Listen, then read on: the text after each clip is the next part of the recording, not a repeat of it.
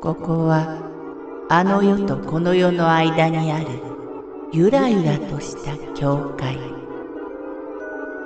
闇に見入られさまよう者のみがたどり着く大曲が時の世界へようこそ。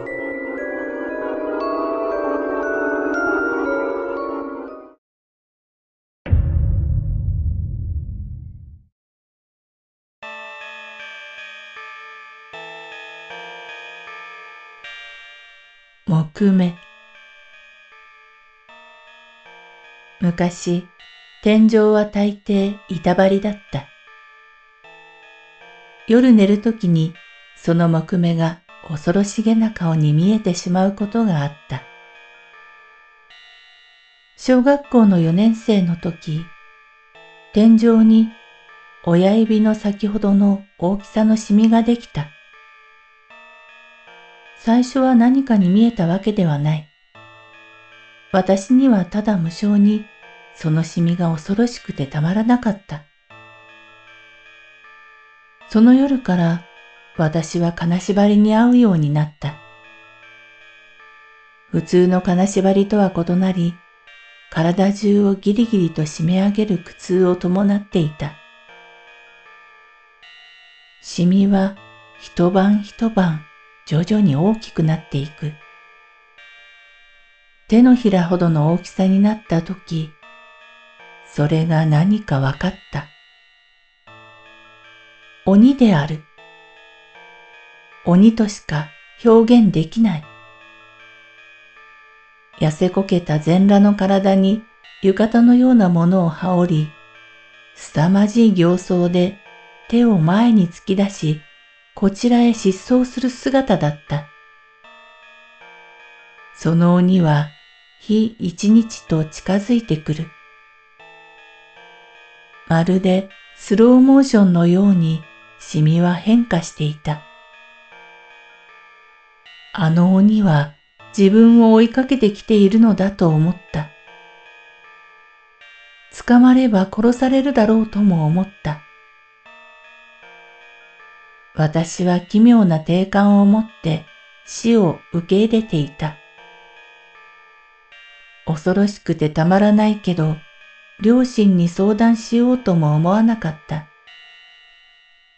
言うだけ無駄とも思えたし、死は抗いがたい運命に思えたからだ。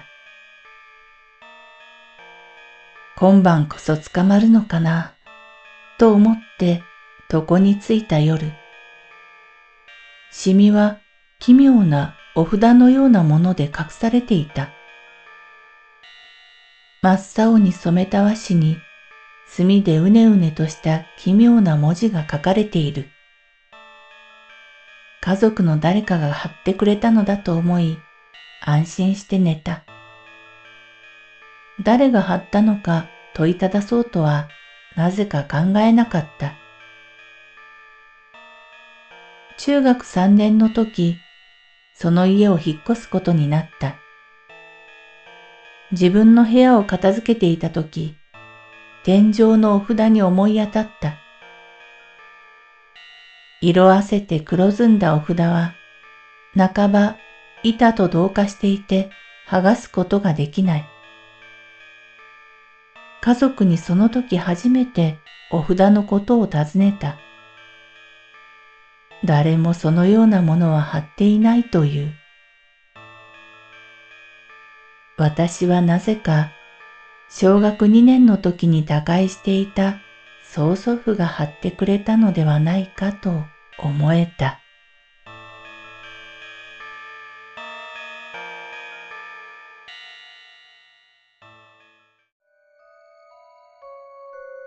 この番組は怪談大曲時物語に寄せられた投稿をご紹介しております。大曲時物語無料メールマガジンは月3回発行。怪談系では日本一の2万人を超す読者が毎回震えています。ぜひご登録ください。